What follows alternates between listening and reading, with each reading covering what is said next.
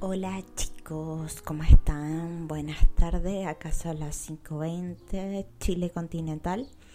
Eh, damos inicio a este ritual, no, no, pero a este espacio de salud mental y libertad ante todo, un espacio terapéutico de sellar heridas, abrirlas y cerrarlas bien de entendernos dentro del problema que significa padecer un trastorno psicótico severo como la esquizofrenia. Eh, bueno, esta es la tercera toma. La primera me interrumpieron y va súper bien, así dándolo todo, dándolo todo. La segunda me equivoqué porque, no sé, me equivoqué y esta es la tercera. Así que esta es la buena la tercera la decía y este espacio se llama esquizocómico. Un espacio de salud mental donde vamos a hablar de, de mi perspectiva, cómo es vivir con esquizofrenia, eh, ciertas cosas divertidas de la enfermedad también, por eso es cómico, o sea, yo no les quiero decir como lo he pasado súper mal y estoy triste todo el día y no me puedo levantar de la cama, eso es parte de la enfermedad, pero tiene su parte loquilla, como es que como se tiende a relacionar como la esquizofrenia o los trastornos como la bipolaridad y la depresión con el arte, no está bien eso, no está bien eso, pero lo que quiero decir es que hay una parte de la enfermedad que te hace ser más sensitivo a, a las expresiones y a sublimar un poco eh, los estados del ser humano. Esquizocómico es tu espacio de salud mental la idea, si es que esto tiene éxito, es abrir un Instagram o un blogger, un Tumblr, no sé, un Twitter, lo que sea, vamos a abrir para que el espacio sea de muchos que quieren hablar del problema y no pueden, les da vergüenza, les da vergüenza tomarse las pastillas en la fiesta, en la noche. Y necesitan hablar esto con pacientes que estamos viviendo con el cuadro y experimentando distintos episodios en la vida que a veces son fáciles, a veces son más difíciles. Nunca hay algo que se haga fácil, ¿eh? porque a veces la, gente que te rodea no lo entiende, no entiende tu estado, es como un problema tan personal, tan interno no, son síntomas tan determinados, depende de cada persona. Es difícil eh, convivir con alguien que padece esto y, y para esta persona también es difícil normalizar su enfermedad en su entorno.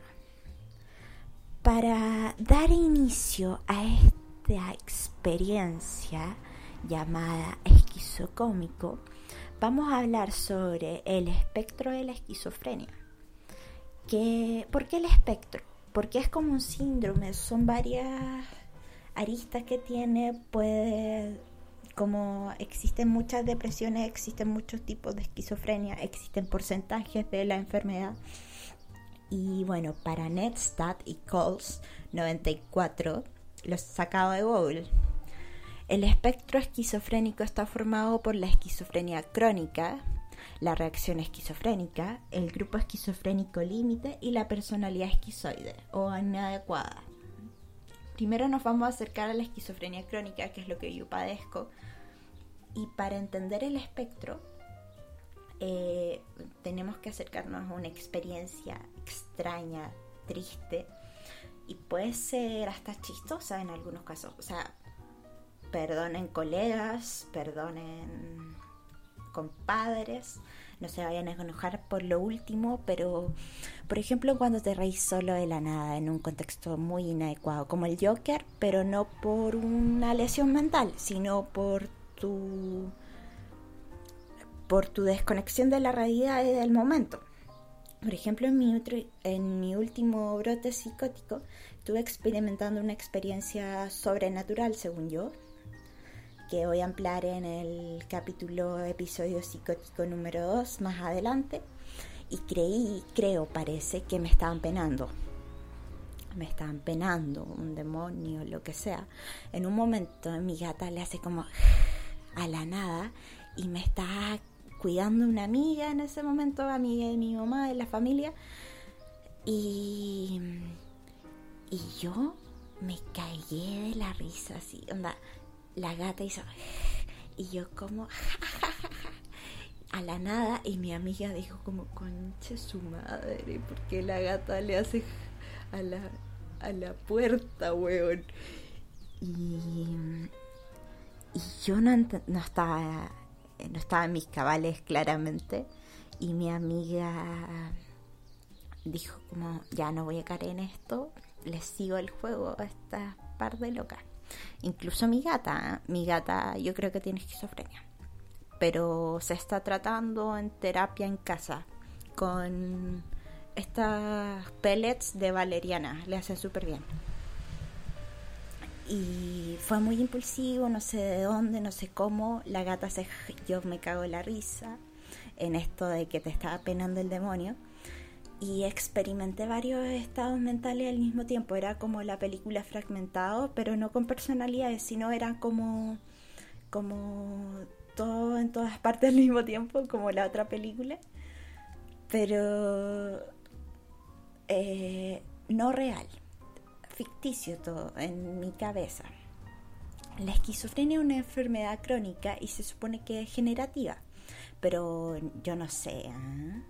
Estaba escuchando Empastillado últimamente, un podcast buenísimo que habla sobre muchos trastornos y sobre psiquiatría de parte de dos jóvenes estudiantes de medicina que se están especializando y son muy claros y muy abiertos a todos los nuevos estudios. Entonces ellos hablan un poco estadísticamente que se puede probar que la esquizofrenia no necesariamente tiene que ser degenerativa.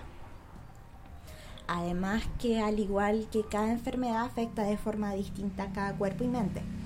Por ejemplo, si tenéis un viejo de 75 años que tiene diabetes, neumonía, eh, pulmonía, iba a decir neumonía, no sé, eh, tiene muchos problemas de salud, obviamente esta enfermedad va a ser degenerativa.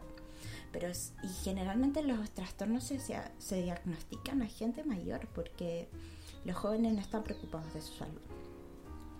Pero cuando le diagnosticáis esquizofrenia a una niña de 19 años, es más probable que la cantidad de brotes psicóticos en su vida sean menores por tener conciencia antes de la enfermedad. Y pasa esto con las enfermedades mentales, que antes, mientras, cuanto antes tengas conciencia de la enfermedad, es más probable que puedas tratarla bien y vivir una vida completamente normal. Aunque eso no te no te priva de tener brotes o depresiones o recaídas. Por ejemplo, esta afecta las capacidades de alguien a tal punto que le impiden entender al mundo de forma normal, cambian procesos cognitivos y se tienen experiencias muy individuales y situadas en el mundo interno de la persona, como explicaba al principio. Estaba tomando tecito porque ya se me secó la boca. Increíble estas pastillas. Los diagnósticos toman en cuenta muchas variables, genética, contextos laborales, familiares, escolares, el uso de drogas o causas físicas, aunque la aparición definitiva se desconoce. Es una enfermedad tan particular que en su surgimiento eh, con el cuadro psicótico depende mucho de quien lo esté vivenciando. Se supone que no tiene un término, es crónico y se vive con ello no necesariamente es degenerativa. Se cuestiona de acuerdo con cada persona si es degenerativa o no. La ciencia anquilosada dice que sí. El psiquiatra de tu abuelita probablemente te va a decir, no, esta persona va a ser loca toda la vida, en pastilla. Pero los estudios más recientes apuntan a que no necesariamente, estadísticamente, tiene que generar eh, procesos de deterioramiento, cognitivo en la persona. Ideas como que alguien te persigue, en mi caso, me espía el computador, el microondas, el refrigerador, los limones, todo me espiaba. Que alguien puede modificar o leer tus pensamientos. Por ejemplo, yo quería experimentar experiencias telepáticas con las personas que entraban en mis delirios. Y sobre todo, que alguien está locamente enamorado de ti. Eso último va con cuadro psicótico y sin cuadro, yo creo. ¿eh? Como que todos en algún momento creemos que alguien está locamente enamorado de nosotros por un delirio de grandeza, supongo. Por ahí en mi investigación de Google se dice que dentro de las fallas de la percepción, la conciencia del estímulo está modificada por la enfermedad. La conciencia da respuesta a algo que se ha percibido. En el caso de las alucinaciones hablamos de casos más complejos. Pasemos a la parte alucinaciones, o lo más común cuando escuchamos la palabra esquizofrenia, que relacionamos esquizofrenia con escuchar voces y ver cosas.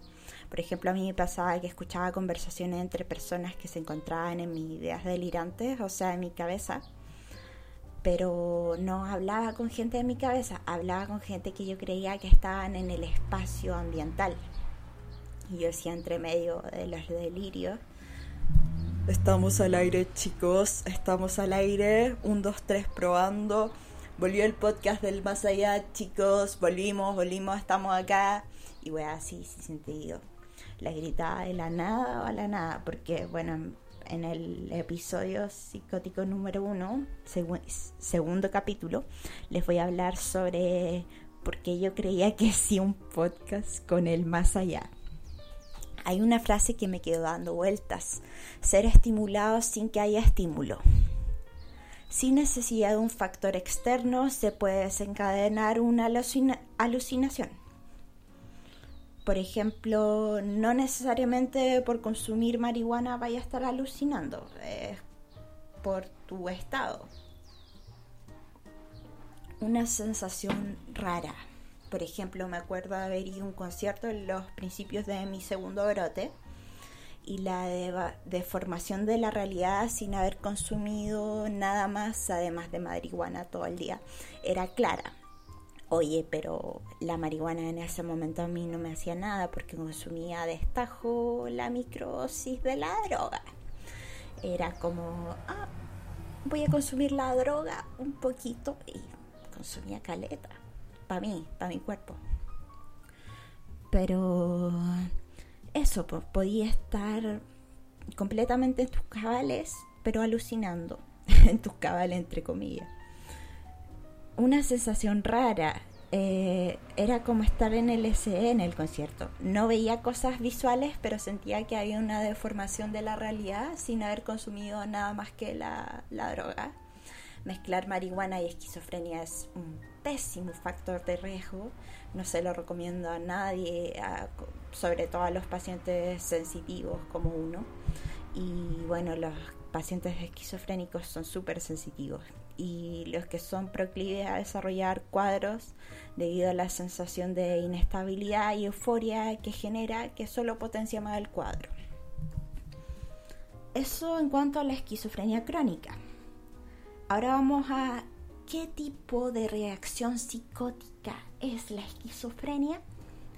Es una reacción que incluye delirios, alucinaciones, pensamiento y lenguaje desorganizados comportamiento extraño e inapropiado y pérdida de contacto con la realidad. Cuando el cuadro está desequilibrado, porque perfectamente tú puedes vivir con esquizofrenia, hacer tu vida, ir a estudiar, a trabajar, tener pareja, familia, hijos, perros, eh, trabajar, grabar un podcast, hacer música, lo que quieras, puedes hacerlo con tus medicamentos, en un estado calmado, en un ambiente ideal para ti, que no te genere desequilibrios, que no te hagan sentir eh, estigmatizado y que sobre todo tu familia se haga consciente de la enfermedad o las personas que te rodean, porque son clave en, en el estado en el que estás de recuperación o en el cuadro. Esto, la reacción psicótica es otro nombre que se le da al espectro de la esquizofrenia límite y que conjuga muchos síntomas que pueden determinar este trastorno. Es otro trastorno dentro del espectro. Uno de los síntomas es la hipobulia.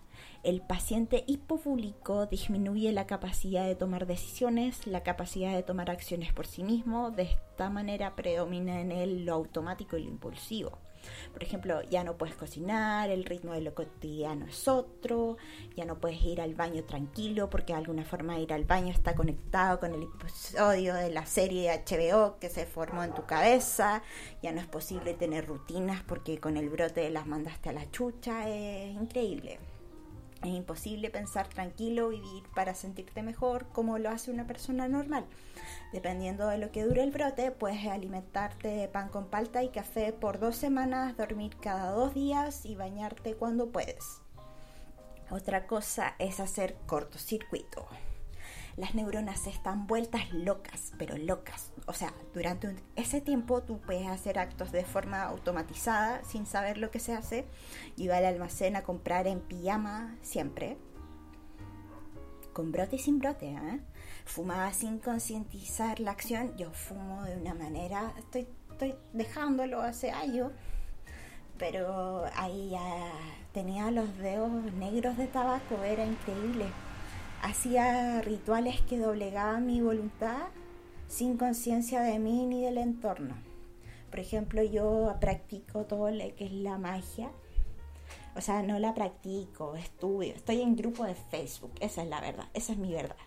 Estoy en grupo de Facebook de magia y como chicas, eh, les mando buenos días. Eh, espero que limpien sus cristales en luna nueva. Y yo como, sí, obvio, lo voy a hacer, amiga no las conozco, pero filo, estoy en grupos y practico la magia leyendo. Y yo hacía rituales sin fines, sin objetivos claros, sin cuidado tampoco, no limpiando nada, no me importaba nada. Y, estaba, y caía en estados de hipnosis sin saberlo. Eh, es un concepto esotérico, de encacharlo y caía en estados de hipnosis y hacía rituales y era pico de peligroso. Solo hace si no te detienes en ese momento. Da paso a la agitación psicomotriz o hiperactividad, que son movimientos no dirigidos a la consecución de un fin determinado. Estos tres síntomas están fuertemente conectados, que es la hipobulia, hacer cortocircuito y qué otra cosa era? Ah, la ulia, que bueno, que es lo mismo que la hipoulia. Y nada, pues como que... Ah, bueno, y la hiperactividad, que son síntomas que están conectados y aluden a la desconexión del cuerpo y la realidad. No sabes lo que pasa e inventas que pasa algo. Onda, está pasando algo, no sabes lo que es y tú le das nombre a eso que pasa en la sintomatología más negativa, porque eso es la más positiva, pero en la más negativa se encuentra el aislamiento social. Decides quedarte solo por un rechazo a las personas, aunque a veces puede ser lo contrario dependiendo del cuadro, pero la preferencia es hacer tus cosas sola. En mi caso no rechazaba a las personas, pero sí les tenía miedo a la mayoría, un miedo irracional, irracional lo que me llevaba a hablar sola con gente que estaba ahí presente y me cuidaba o a no conectar con los pensamientos de otros. Por ejemplo, las personas que me cuidaban en el segundo cuadro, porque en el primero no había conciencia de la enfermedad, eh, yo no les hablaba, hablaba sola y ellos estaban ahí y ellos me miraban mientras yo hablaba sola. Hay ausencia y disminución del lenguaje espontáneo, una pobreza de contenido, bloqueo, latencia en la respuesta. Está lento, eso es lo que pasa.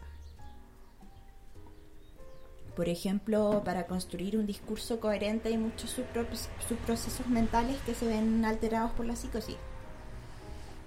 No, no eres capaz de conectar ideas para generar un discurso. El resultado es lenguaje empobrecido o bien puede estar lleno de adornos y usar lenguaje muy inconsciente que no dice nada y usarlo cotidianamente como si significara algo. Se usa lenguaje simbólico y metafórico, pero sumamente incoherente y descontextualizado. Eh, usáis, habláis básicamente como Julio Cortázar, pero siempre. Terrible. Y a mí me ha pasado que hablo puras weas que se me van ocurriendo, onda. Porque al entrar en el cuadro de actividades inconexas de forma deliberada, o sea, yo lo elijo y creo un relato lingüístico en base a esas ideas inconexas. Bueno, yo también tengo un problema que acarrea hace años, es la lentitud de la acción cotidiana todo para mí transcurre más lento desde segundo medio más o menos. Supongo que ahí empezaron mis síntomas, pero yo no sabía que tenía el problema. Y eso me impide llegar temprano a mis citas. No sé, ah, yo lo estoy relacionando, me estoy aprovechando de la wea. O ser más productiva que el resto de las personas, pues, porque soy más lenta, la vida pasa más lento es un ritmo, bueno, igual yo vivo en una isla, entonces también traigo ese ritmo de archipiélago, pero creo que también tiene que ver con el proceso de de andar más lento, que no, nos la logia, eso es el tema. Eh, en segundo medio, yo probé lo que es la droga. La droga. Oye, probé la droga. Por primera vez, una o dos unidades de la droga. Y supongo que ahí partió el problema. No lo sé. Yo se lo atribuyo a eso porque mi cabeza no está preparada. Las alucinaciones vuelven. Pueden ser olfativas, táctiles y visuales.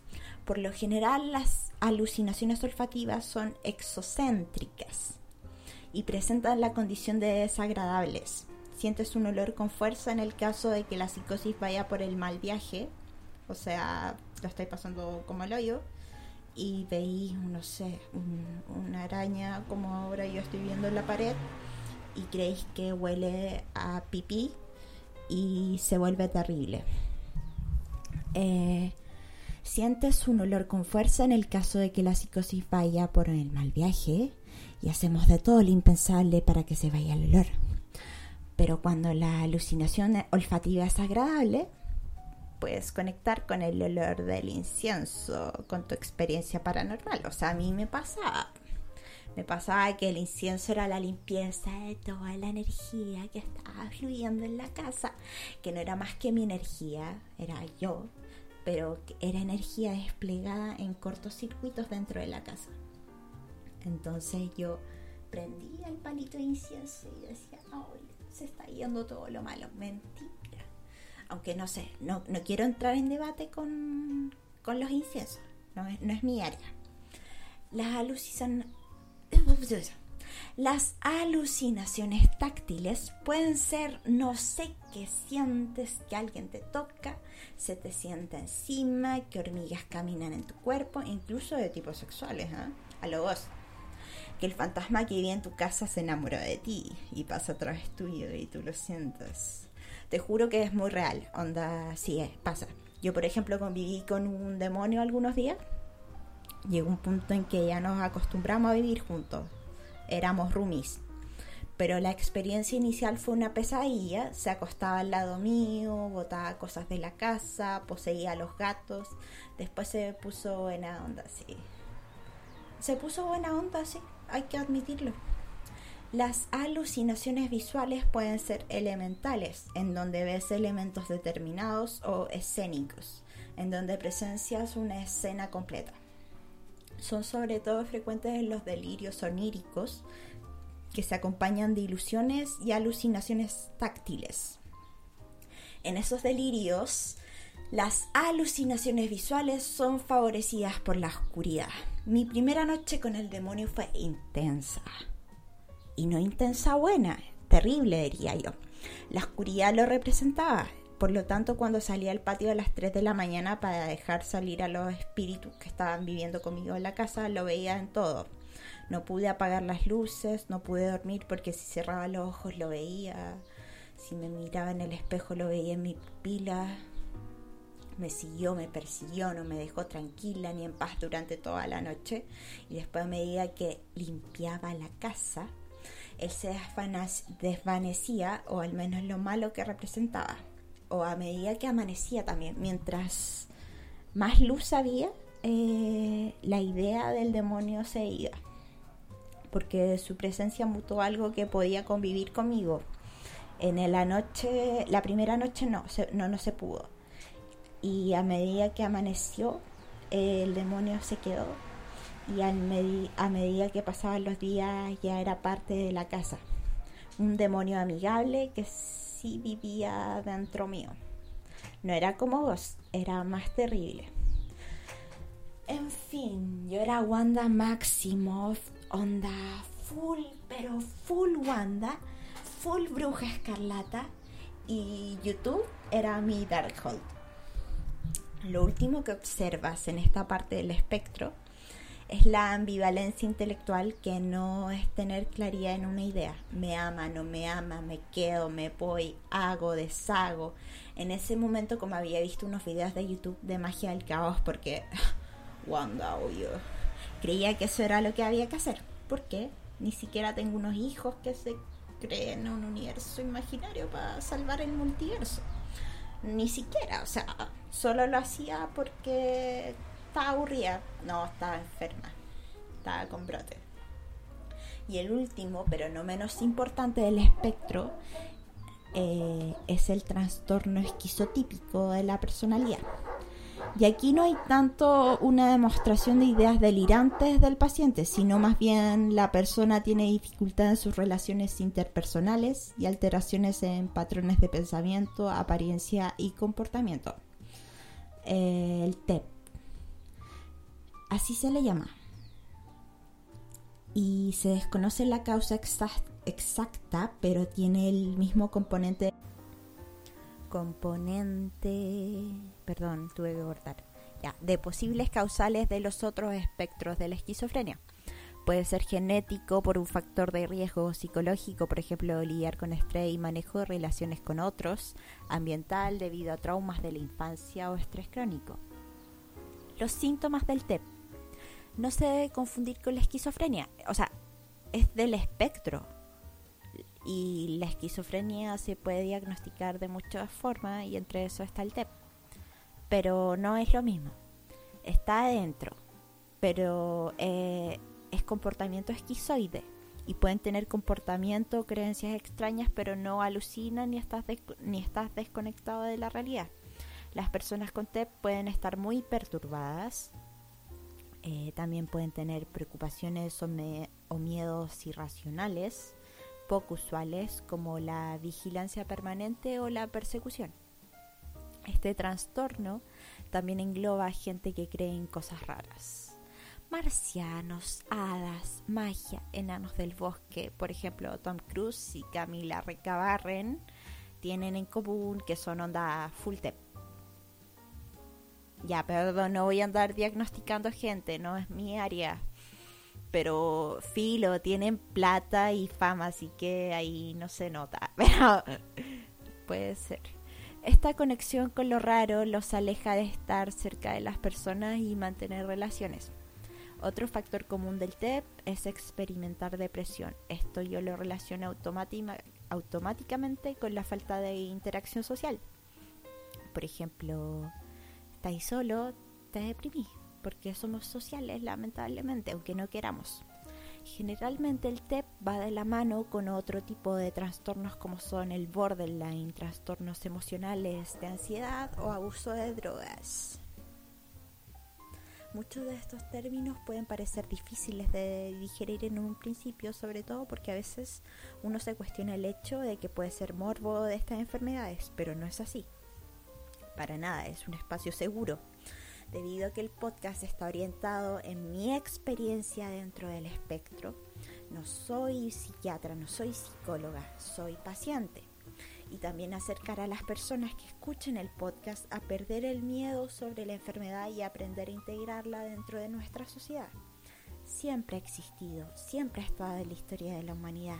Siempre tenemos un gen propenso a la esquizofrenia dando vueltas en nuestro cuerpo que con el cuidado adecuado podemos mantenerlo inactivo. No es lo que yo hice. Además, imagínate, factor genético, abuso de la una unidades de la droga y la marihuana y otras sustancias, sensación de abandono del padre y vivir sola desde chica, me llevaron a generar patrones de comportamiento esquizotípico al principio, que después decantó en algo más crónico que debía controlarse con medicación. Que nada, niñas, a cuidarse porque el cuerpo es uno y sé que uno suena como una vieja culia y cero Feral Girl Summer, pero las neuronas son súper importantes y evitar que se degeneren antes de tiempo te va a ayudar en tu autoestima cuando seas de tercera edad, créeme. Créeme porque mi mamá y mi papá ya están en la tercera y se ven, oye por Dios, qué buen colágeno. A pesar de que ahora estamos peleados porque uno es sensible, está en el espectro, y necesita su tiempo de privacidad y de no hacer nada o grabar un podcast. Me despido, mis niños preciosos, radio escuchas. Espero que se tomen sus pastillas y tomen desayuno todos los días, lo que sea, pero coman en la mañana. En el próximo capítulo que sale en una, una o dos semanas más, vamos a hablar de mi primer episodio psicótico en donde voy a contarles más o menos cómo se fue desarrollando y desencadenando. ¿Por qué me río? Porque hay cosas divertidas. Vamos a despedirnos ya chicos, un abrazo, los quiero, no los conozco pero los quiero. Espero disfruten el espacio y nos estamos viendo. Besitos. Uh, no.